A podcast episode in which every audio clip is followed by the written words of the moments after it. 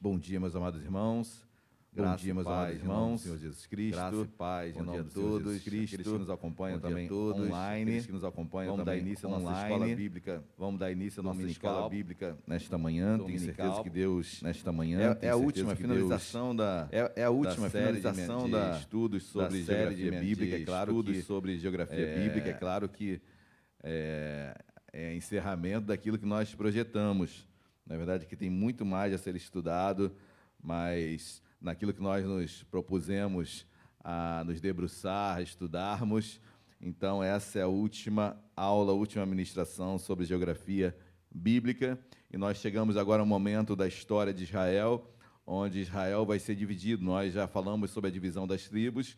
Israel foi dividido em, em 12 tribos, as 12 tribos de Jacó, de Israel, e as 12 tribos foram colocadas dentro de Canaã, e cada uma teve uma terra, com, com exceção da, da tribo de Levi, onde os sacerdotes ficavam distribuídos em cada uma das tribos. Ok?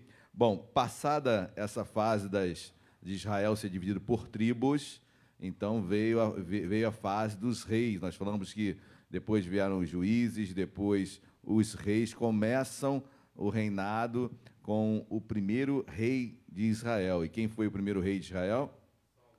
Saul, isso. Então Saul foi o primeiro rei. Depois Saul tem é, Deus rejeita Saul pela sua desobediência e levanta um novo rei, o rei Davi, ok? Então do reinado de Davi nasce Salomão. Então estamos agora no momento onde Salomão eh, já está como rei de Israel. Salomão tem a tarefa, a incumbência de construir o templo. Davi, obviamente, já havia morrido, então Salomão assume agora o reinado e Salomão constrói o templo de Israel. eh, e ali, com a construção em Jerusalém, ali no templo, eh, começa agora uma, obviamente, todo o culto no templo. Salomão morre. E quando Salomão morre, seu filho assume, seu filho chamado Roboão. Eu quero que vocês prestem muita atenção nesses dois nomes, que são nomes muito semelhantes, muito parecidos. Roboão foi o filho de Salomão, que vai agora, é, que é o rei de Israel. E Roboão tem uma, uma tarefa, queridos, é, muito importante. Assim que ele assume o reinado, ele tinha que tomar algumas diretrizes para, para o povo, ob- obviamente, e ele começa a tomar conselhos, conselhos para tomarem algumas atitudes, para, para que pudesse tomar algumas atitudes.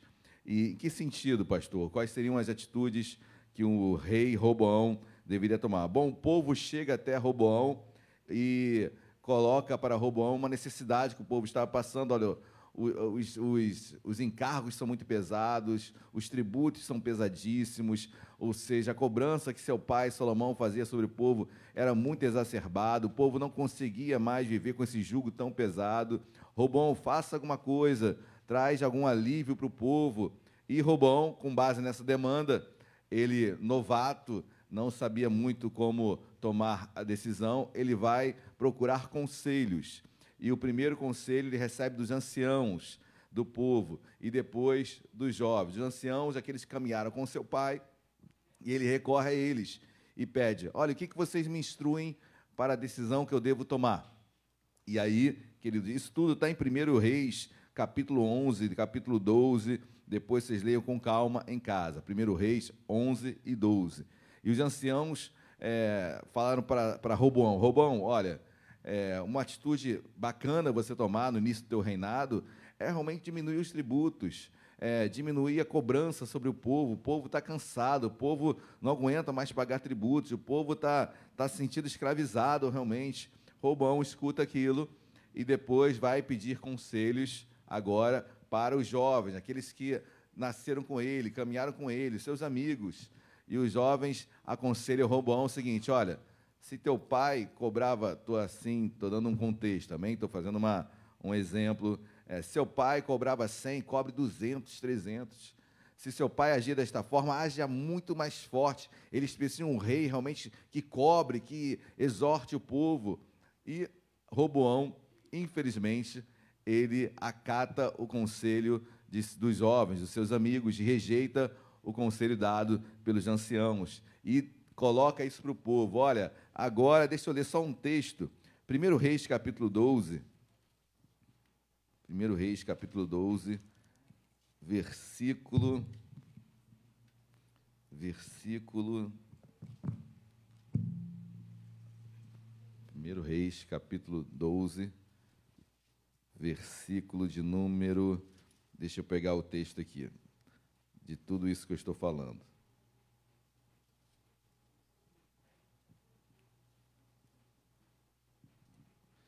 A partir do, ó, a partir do versículo, a partir do versículo 4, é, são os conselhos que Roboão é, recebe dos anciãos e também do seu povo. Ele recebe todos os, os conselhos. E depois, versículo 8. 1 Reis, capítulo 12, versículo 8. Quem achou pode ler bem alto, por favor. Porém, ele desprezou o conselho que os anciãos lhe tinham dado e tomou conselho com os jovens que haviam crescido com ele e o serviam. Continua, Demi. E disse-lhes: Que aconselhais vós que respondamos a este povo que me falou, dizendo: Alivia o jugo que teu pai nos impôs. Amém. E o versículo 19, versículo 10, perdão. E os jovens que haviam crescido com ele lhe disseram: Assim falarás a esse povo que disse: Teu pai fez pesado o nosso jugo, mas tu alivia-o de sobre nós. Assim lhe fala, falharás, falarás. Meu dedo mínimo é o mais grosso do que os lombos de meu pai. Versículo 11. Assim que, se meu pai vos impôs jugo pesado, eu ainda vos aumentarei. Meu pai vos castigou com açoites, porém eu vos castigarei com escorpiões. Ok. Então, olha o conselho que, que Roboão é, acata, é o conselho dos jovens. Olha, olha o que, o que Roboão fala. O meu dedo mínimo é mais grosso do que a cintura do meu pai, ou seja, o que eu, que eu vou fazer será muito mais do que meu pai fez, ou seja, vou realmente usurpar muito o povo, exigirei coisas realmente demasiadas sobre o povo, e com isso há um racha, queridos. Com isso há um racha através de um homem, um homem chamado Jeroboão. Jeroboão, olha, é fácil é, gravar, Roboão, filho, Jeroboão era o servo de Salomão. Jeroboão era um homem de confiança de Roboão. Era um homem que fazia o trabalho pesado da casa. Só que Jeroboão, queridos, ele, antes de Roboão assumir o trono, o reinado, Jeroboão é expulso e é perseguido por Salomão, porque algo acontece na vida de Jeroboão, esse servo de Salomão. É, o que acontecera? Quem sabe me dizer o que aconteceu com Jeroboão, que fez com que Salomão ficasse indignado com ele? Um de cada vez, por favor. Sem pressa.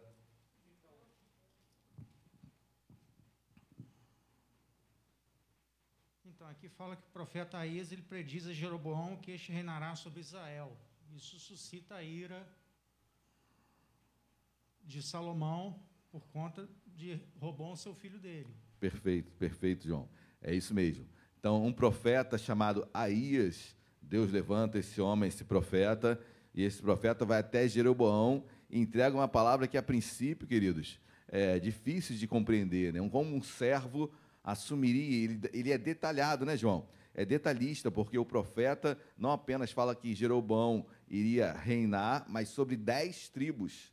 Então ele é de, detalhista, ele fala: dez tribos ficarão é, sob seu governo. E Jerusalém, ou melhor, e uma única tribo, Judá, ficará com Roboão. Ou seja, o, o, profeta é muito detalhista na palavra que é entregue, e Salomão, quando sabe disso, obviamente fez de tudo para matar é, esse homem chamado Jeroboão. Ok, gente? Então, mas Salomão falece, e ao Salomão falecer, Roboão o sucede, Roboão toma o governo, mas a palavra de Deus se cumpre, queridos. E ela se cumpriu como? A partir do racha, que Roboão pede conselhos, e ele acata os, os conselhos dos jovens, e esse conselho era para botar uma, um governo mais pesado sobre o povo. O povo se rebela contra Roboão, inexperiente, assumindo o governo tinha que ser aos poucos, né? parece até o Domine, Dom, Domenech, né? Domine do, do, Flamengo, quer mudar tudo, quer mudar tudo, não dá certo. Né? Então, o Roboão quis fazer isso, ele quis mudar tudo, o time que está ganhando não se mexe. Então, É, até lembrando o jogo que nós teremos hoje à tarde, né? Com certeza essa história vai mudar. Mas, queridos, Roboão quis mudar tudo. E quando quer, iniciando, começando um trabalho, muda tudo, mantém o que, o que estava estabilizado. Mas não. Ele botou um jugo maior, dez tribos se rebelam. Dez tribos. Essas dez tribos chamam Jeroboão, que estava fugido. Jeroboão estava no Egito, fugindo de Salomão. E Jeroboão é chamado, é convocado para liderar essas dez tribos que se rebelaram. Se rebelaram. Diga, Rodrigo. Pastor, podemos afirmar que é, essa situação do endurecimento do coração de, de Roboão em não amenizar o jugo é, era algo da parte de Deus, pelo fato de já havia uma profecia e tinha que acontecer, fazendo até um paralelo a, ao endurecimento que Faraó teve, que foi algo da parte de Deus, que era para ter acontecido. Sim, Rodrigo, com certeza. É, já estava, já estava no. É, não é que Deus tenha se programado para fazer isso, mas Deus sabia que o homem, no seu coração é, rebelado contra ele, faria isso. Então Deus já sabia de todas essas coisas e já estava se levantando realmente é, Jeroboão e já, já haveria realmente essa, essa divisão e realmente coração duro, com certeza, de Roboão. Deus já sabia de tudo isso e tudo isso já estava sendo preparado, com certeza, com certeza, sem dúvida. É, bom, e vamos lá, queridos. Então, as tribos são divididas, ou melhor, Israel ele é dividido em norte e sul, tá bom, queridos? Então, para vamos para o nosso, o nosso mapa que ninguém enxerga, mas ele é bom, pelo menos as cores, as cores os irmãos conseguem identificar, né? Eu vou pedir para a minha ala esquerda, por favor, vir aqui para a minha ala direita, por gentileza. Tá bom? Então, Judá é uma pergunta interessante, queridos, que a Bíblia diz que dez tribos ficariam com Jeroboão e uma ficaria com Roboão. Mas são onze ou são doze tribos? São doze, né? Doze tribos. Então, o que acontece? Por que, que Deus se refere apenas é, a onze tribos? E aí, gente, quem, quem, quem tenta arriscar essa? Espera. No Reino do Sul, a tribo de Benjamim ela foi exterminada conta de um evento anterior no Antigo Testamento. Então, eles falam que só foi a tribo de Judá, mas na verdade o Reino do Sul é Judá e Benjamim. Perfeito. Assim, é, tem, tem esse fato histórico, eu nem tinha me assimilado quanto à guerra que teve na tribo de Benjamim. Lá em Juízes, né? Juízes. Então, é, então aí foi uma, uma derrota muito forte, muito forte. Mas o certo, o, isso que o João falou, tem, tem muita coerência. E o interessante, queridos, que Benjamim, Benjamim ficava aqui bem ao sul de Judá. Aqui está Jerusalém, que os irmãos com certeza estão vendo, né? Jerusalém aqui. Pastor, cadê seu laser? Quebrou, quebrou o laser. Quebrou o laser. Vai no dedo, então. Então, Jerusalém está aqui, tá bom? E Benjamim fazia fronteira com Judá. Mas era o sul, como, como o João falou. Então, é, Judá já abrangia, inclusive, as terras de Benjamim, tá bom? Então, quando ficou a décima primeira tribo como Judá, entenda aí Benjamim também, porque fazia limite com Jerusalém, e como eu falei na aula passada, Jerusalém era um território, uma cidade que não havia sido conquistada ainda, os jebuseus ainda estavam lá, então era uma cidade assim, sem ter sido conquistada. E era a fronteira, exatamente a fronteira entre Judá e Benjamim, tá bom? Então, quando se fala as doze tribos, no, na profecia que Aías faz a Jeroboão, ele fala que as dez tribos ficariam com ele, ficariam com ele, e uma ficaria com Roboão.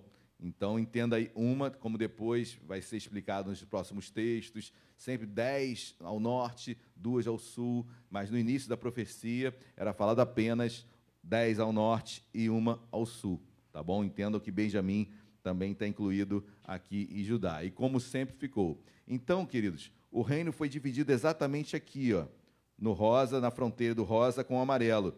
Tá bom? Então, ao sul, ao sul, Judá e Benjamim, duas tribos, e norte, acima de Jerusalém. Jerusalém está aqui, é quase o limítrofe, é, a, a, a divisão entre norte e sul, tá bom? Norte ficou Israel, terra do, do norte, tá bom? Então, a partir daí, antigamente falávamos Israel como tudo. A partir dessa divisão, hoje, quando você fala norte é Israel, então isso aqui passou a ser Israel, isso aqui passou a ser Judá. Ok? Então, quando vão pregar, ah, porque o reino do norte, então, o reino de Israel, entendam o norte. O reino de Judá, entendam o sul. Porque a partir desse momento começa o momento dos reis. Então, vários reis vão, vão aparecendo na história, reis do norte, concomitantemente aos reis do sul. Então, vão ter sempre a história dos, dos reis do norte e os reis do sul. Tá ok? Alguma pergunta, gente? Nenhuma? Então vamos lá. Então, lembre-se que Jerusalém está aqui, né? onde estava o templo, já estava construído com Salomão. Salomão, já estamos pós-Salomão, já estamos com Roboão, mas o templo estava aqui. Os irmãos concordam comigo que é um privilégio para as duas tribos terem no seu território o templo? É um privilégio imenso, né? Então, obviamente, Jeroboão, que estava ao norte, ele precisaria fazer alguma coisa para impedir que o seu povo, que residia ao norte, tivesse que ir ao sul. Porque caso o povo fosse ao sul, havia uma probabilidade muito grande do povo acabar é, se misturando com o pessoal do sul, acabando é, de ter uma rebelião contra o norte. Então, Jeroboão não queria que seu povo do norte viesse ao sul para cultuar a Deus. Então, ele faz, ele adota um plano. Qual foi o plano de, de Jeroboão, gente? sem ser o João Marcelo. Dois bezerros de ouro, Rodrigo. Isso aí. Aonde, aonde foram colocados esses dois bezerros de ouro? Agora só me pegou. Maravilha, isso que é bom. Foram dois bezerros de ouro. Isso está. Primeiro Reis, vamos lá. Primeiro Reis, capítulo de número 12, a partir do versículo 25. Do 25 ao 28 quem achou? Vamos botar assim, ó, 25, 25 Rodrigo, 26 Tati, 27 Aninha e 28 João Marcelo. Então Jeroboão edificou a Siquém, na região montanhosa de Efraim, e habitou ali. Dali saiu e edificou a Penuel. Disse Jeroboão consigo: agora tornará o reino para a casa de Davi. Se este povo subir para fazer sacrifícios na casa do Senhor, em Jerusalém, o coração dele se tornará seu senhor, a Roboão, rei de Judá, e me matarão e tornarão a ele, ao rei de Judá. Pelo que o rei, tendo tomado conselhos, fez dois bezerros de ouro e disse ao povo: Basta de subires a Jerusalém, vês aqui teus deuses, ó Israel, que te fizeram subir da terra do Egito. Amém. Só, só uma perguntinha para a gente, como a gente está estudando. Então, eu, eu acho, eu entendo que seja interessante isso nós observarmos também. É... Bom, deixa eu passar aqui. Opa. Não, deixa eu continuar aqui. Vamos continuar na Bíblia? É melhor. Vamos lá, gente. Então, vamos lá. Então, fizeram, foram feitos dois bezerros, dois bezerros de ouro. Foram colocados. Um, versículo 29, eu vou ler, tá bom? 1 Reis, capítulo 12, versículo 29.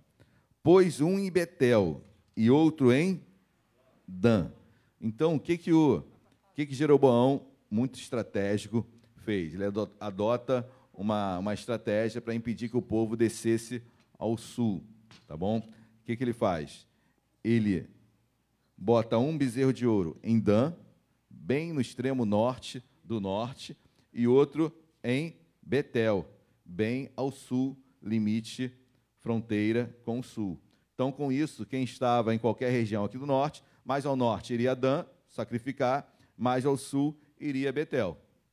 Tá? O povo, infelizmente, já estava totalmente envolvido na idolatria, então, bezerros de Salomão já havia também entrado em prostituição cultural.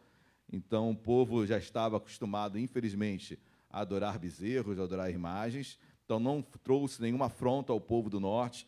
Então o povo ia a Betel ou ia a Dan, não precisava ir a Jerusalém, ok? Então essa foi a estratégia que Jeroboão usou para para para fugir, para fugir, para impedir, melhor dizendo, que o povo descesse ao sul. Deu para entender isso, gente? Interessante quando eu falo descer ao sul, mas descer ao sul porque eu estou dizendo norte para o sul aqui, olhando o mapa, né? Porque na verdade, o que, que o texto fala aí? Subindo a Jerusalém, não é? Subindo a Jerusalém. Por que subindo, gente? Porque é alto, né? Por que subindo, gente? Isso, Jerusalém estava numa, numa altitude elevada, né? Então, Jerusalém estava numa altitude elevada. Lembrando que aqui, ó, nós estamos no Mar Morto. Mar Morto, região mais inferior da Terra, tá bom? São 200, se não me engano, 200 metros abaixo do nível do mar. Então, Jerusalém já é uma subida, Jerusalém já é alta, então já está bem acima, mais uns 200, 400 metros acima do nível do mar. Então, ele sai de uma região bem, bem inferior da terra, bem baixa, bem abaixo do nível do mar, até uma região bem alta, que é Jerusalém. Tá bom? Sem falar que Jerusalém é uma cidade de montes de vales, né? Toda hora você está subindo e descendo o tempo todo. Jerusalém, quando eu falo Israel todo, né? Então, é um território de vales e montes. Por isso que, por várias vezes, você vai encontrar, como nós pregamos domingo à noite, como em Jerusalém, em volta estão os montes, assim é o Senhor em volta do seu povo. Então, Jerusalém é rodeada por montes, Israel todo é uma região bem árida. Então, as grandes batalhas que aconteceram em vales, o Vale de Israel, é onde vai acontecer a Batalha do Armagedon, é um vale imenso. Ou seja, Israel é isso, montanhas e vales. Ok, gente? Então, deu para entender isso, a estratégia que Jeroboão fez? Então, ele adota um bezerro em Dan, outro em Betel, e com isso ele impedia o povo, é, ou melhor, deixava para o povo que não seria necessário descer ao sul, a Jerusalém, ao templo, e a partir daí, queridos, há um racha realmente, e Deus proíbe, Deus, porque obviamente a possibilidade de no norte guerrear com o sul era muito grande. Mas Deus entrega uma palavra, Deus usa é, mais um homem de Deus para entregar uma palavra para que o povo não, não entrasse em conflito. Não entrasse em conflito. Onde está isso na Bíblia? Quem, quem, quem já leu esse texto bíblico aí? Onde Deus impede realmente dar uma palavra para o seu povo, para que o povo não entrasse em conflito povo do, o povo do norte e o povo do sul. Tem na Bíblia isso, gente? Um de cada vez, por favor. Tá bom? Vamos procurar. Procurem aí vocês. Oi?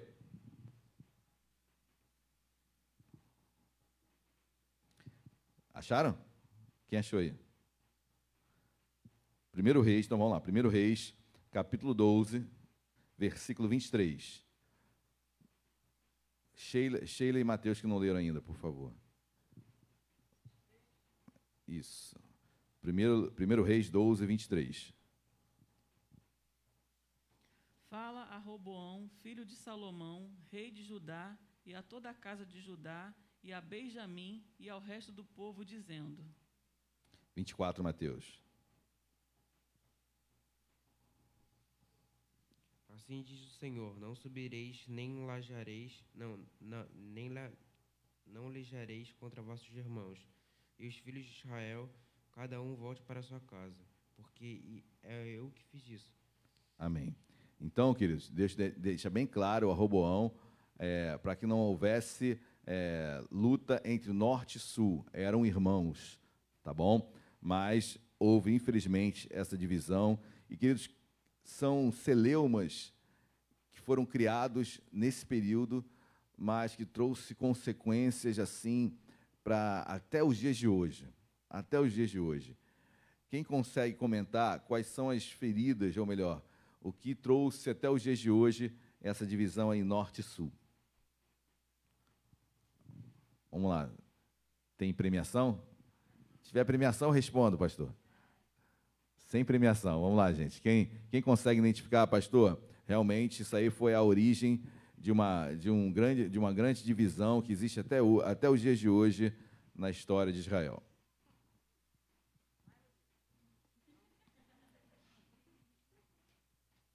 Ninguém vai arriscar, não? Vale chute, gente. Vale chute. Vale chute, Rodrigo. Hoje em dia, guerra. Sim, mas é guerra entre quem? Países é, árabes e, e, os judeus. Né? É, não, não, não pega ainda os, os árabes, não. Tá bom, Cátia? Os árabes estão pós-Jordânia, né? Estão mais ao leste, mais ao oriente. Então, mas seria realmente uma, uma celeuma que foi criada até os dias de hoje entre norte e sul. Pode chutar. É, em relação aos judeus e samaritanos? Perfeito, perfeito. É isso mesmo. Queridos, é, muitos falam, samaritanos. Por que, que o Reino do Norte é conhecido pelos samaritanos? Se diz samaritanos. Porque a capital do norte era Samaria. Tá bom? Então, samaritanos. Por que, que Jerusalém é capital? Era de, capital de Judá, do sul era Jerusalém. Tá bom? Então os samaritanos acabaram tomando esse nome samaritanos, porque a gente vai entrar agora num fato histórico posterior à, à divisão, à divisão de dez, de tribos, de reis, porque até chegar ao último rei, é, Ezequias, depois do reino do norte, depois de Acabe, aparece um reinado pós Após, antes do, do reinado da Babilônia, vem o reinado da Síria. Então a Síria toma o mundo inteiro e ela começa a invadir, chegar em Israel. Então, quando o reino assírio, que são, lembre-se de, de, de, Jonas, Jonas foi pregar em Nínive. Nínive era a, a capital da, da, da Síria, então era a principal região. E os ninivitas, eles eram conhecidos pelas suas barbáries que eram criadas quando eles invadiam um território. Então, eles realmente dizimavam, dizimavam o povo, ele acabava com cultura, espalhava uma das estratégias dos ninivitas, dos assírios, quando eles tomavam uma região, e foi isso que eles, eles fizeram, eles vieram pelo norte e tomaram, em primeiro lugar, o reino do norte, tá bom? O que, que eles fizeram? Deportaram o povo para várias regiões que eles já vi, eles tinham conquistado. Então, deportaram a população daqui, deixaram alguns, obviamente, mas a maioria foi deportada, espalhada pelo mundo. Foram espalhados pelo mundo.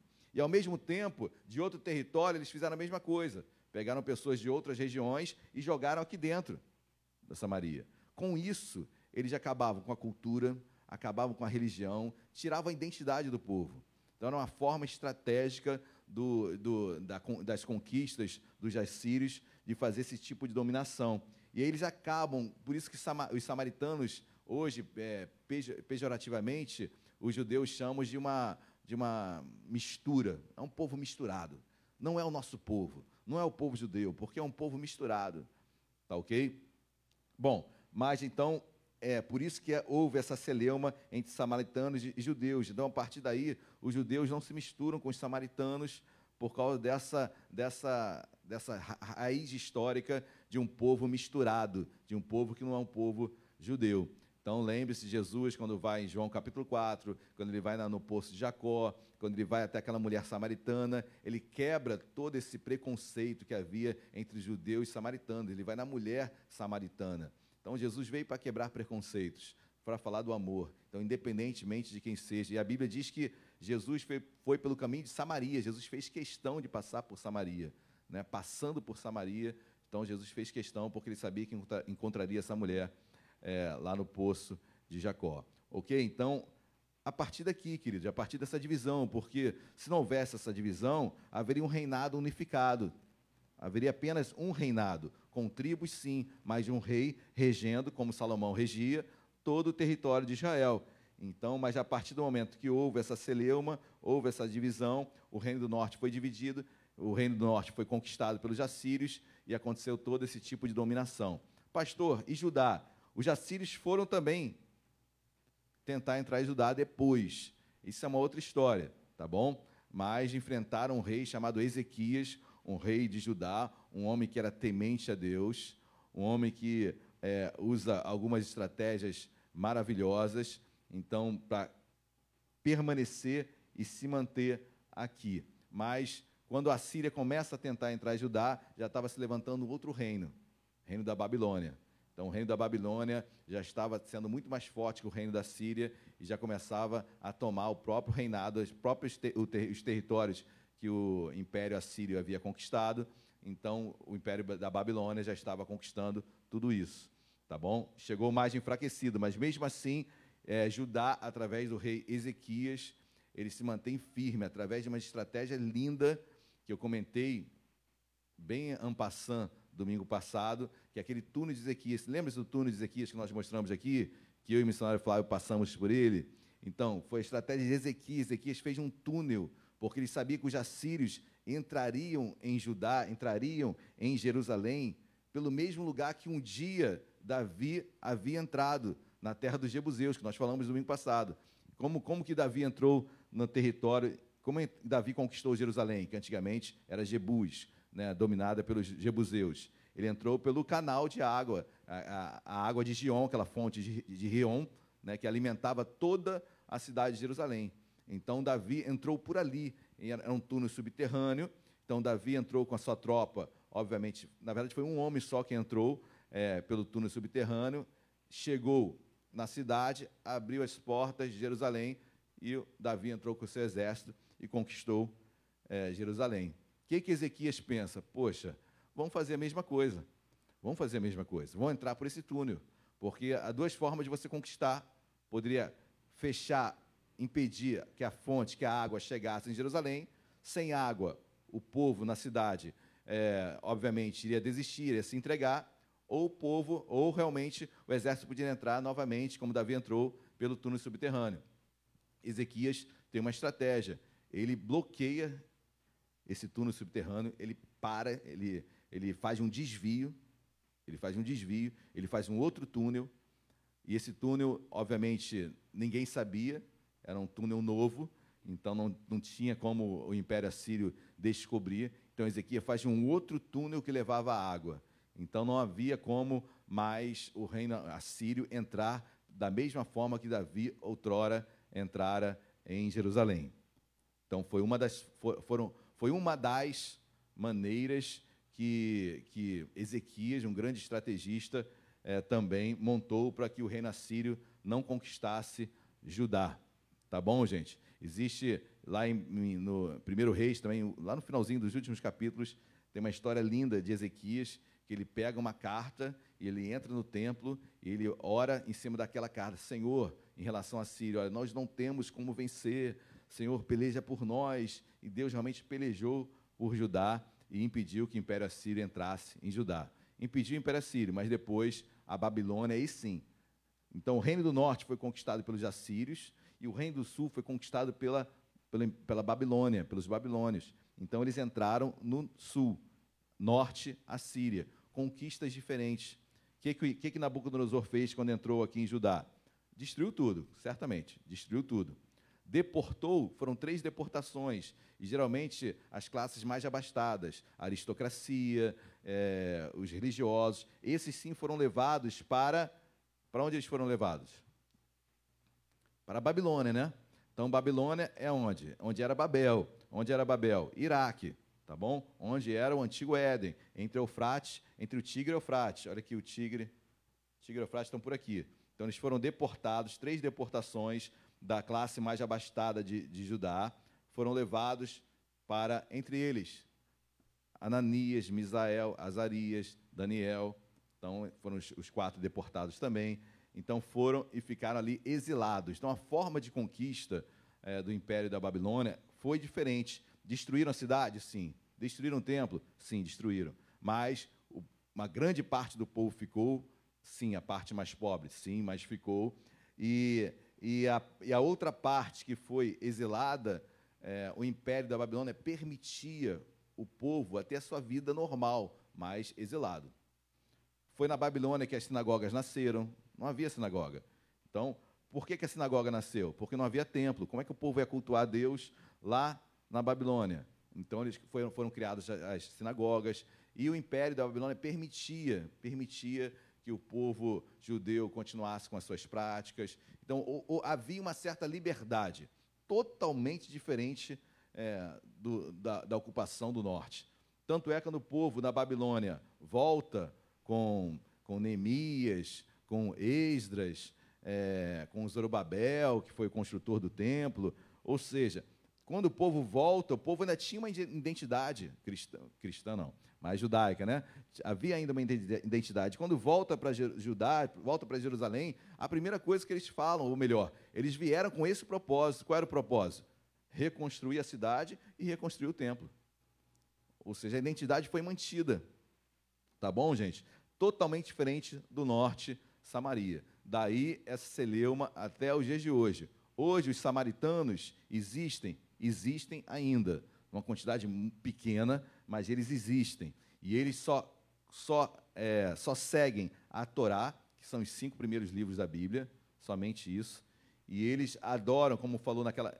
Mesmo João capítulo 4, depois que aquela mulher samaritana é, que estava em pecado, ela, ela tem um encontro com Jesus, ela pergunta: Senhor, onde nós iremos adorar? Porque nós adoramos no Monte Gerizim. Monte Gerizim era o monte que os samaritanos já adoravam a Deus. Tá? E o povo aqui em Jerusalém. Aí ela pergunta: em Jerusalém ou no nosso monte? A Bíblia não diz, mas é o Monte Gerizim. Gerizim ou Jerusalém? Aí Jesus é, responde: né? olha, haverá o tempo que não é, não, não é lugar onde nós iremos adorar, mas Deus procura verdadeiros adoradores que o adorem em espírito em verdade. Então não era o local, mas sim o coração. Então Jesus começa a quebrar essa divisão. Não tem monte, não tem norte, não tem sul. Todo mundo é povo de Deus. E hoje nós somos igreja de Deus, independente de, de, de raça, é, independente de qualquer opção, nós somos povo de Deus. Amém, queridos? Glórias a Deus. Mais alguma pergunta? Nenhuma, gente? Eu falei demais. João, nenhuma pergunta, João? Não, ali na Síria era o exército Senaqueribe. Né? Senaqueribe. Senaqueribe. Senaqueribe. Senaqueribe que vem e que invade, é, e é ele que invade, tenta invadir o sul. Tá? Ele tenta invadir o sul, só que encontrou, graças a Deus, uma rara exceção de rei, de, dos reis que adoravam a Deus. Uma rara exceção. Foi o rei Ezequias. Então, o rei Ezequias. E, e lembre-se que havia várias formas de dominação, né? Então, uma, te, o, o, reino do, do sul até teve um tipo de dominação no início, inclusive com Ezequias, mas era uma dominação tributária, ou seja, o reinado da Síria falou assim: olha, vocês querem ficar livres aí, sem a minha dominação? Tudo bem, vai ter que pagar impostos para mim. Ou serão vassalos meus, vocês pagarão impostos e eu vou deixar a liberdade de vocês, mas tem que pagar impostos. Então, durante um bom período, o sul ficou assim, sendo dominado nesse sentido, tá? de forma tributária. Mas Ezequias teve um momento e falou assim: olha, chega isso não pagaremos mais tributos para, para Senaqueribe. E aí vem todo essa, esse momento histórico, um texto lindo, texto lindo é, do, do. Existe até um louvor da Lagoinha que conta esse, esse, esse, essa passagem toda. Porém, um anzol no teu nariz, lembra esse louvor? É, e um freio na sua boca. Isso é a oração de Ezequias. Então, é, deixando bem claro que Deus faria com o Senaqueribe quando ele tentasse entrar, olha, porém um anzol no teu, é, no teu nariz, um freio na sua boca, ou seja, fazendo analogias com cavalos, ou seja, queridos, assim, é, é um texto belíssimo, lindo, da vitória de Ezequias contra o ataque de Senaqueribe. Amém? Ok, igreja? Vamos encerrar? Nenhuma pergunta? Certeza absoluta? Sheila, tem outra pergunta a ser feita, igual a minha? Não? vamos orar, gente, vamos orar. Deus amado, nós te agradecemos, nós te louvamos. Meu Pai, obrigado por esse breve momento de estudo. Deus continua conosco, nos dê um culto abençoado daqui a pouquinho. Deus abençoa os que aqui estão, os que estão em seus lares. Deus nos dê um dia abençoado. Em nome de Jesus. Amém e amém. Vamos dar uma salva de palmas a Cristo.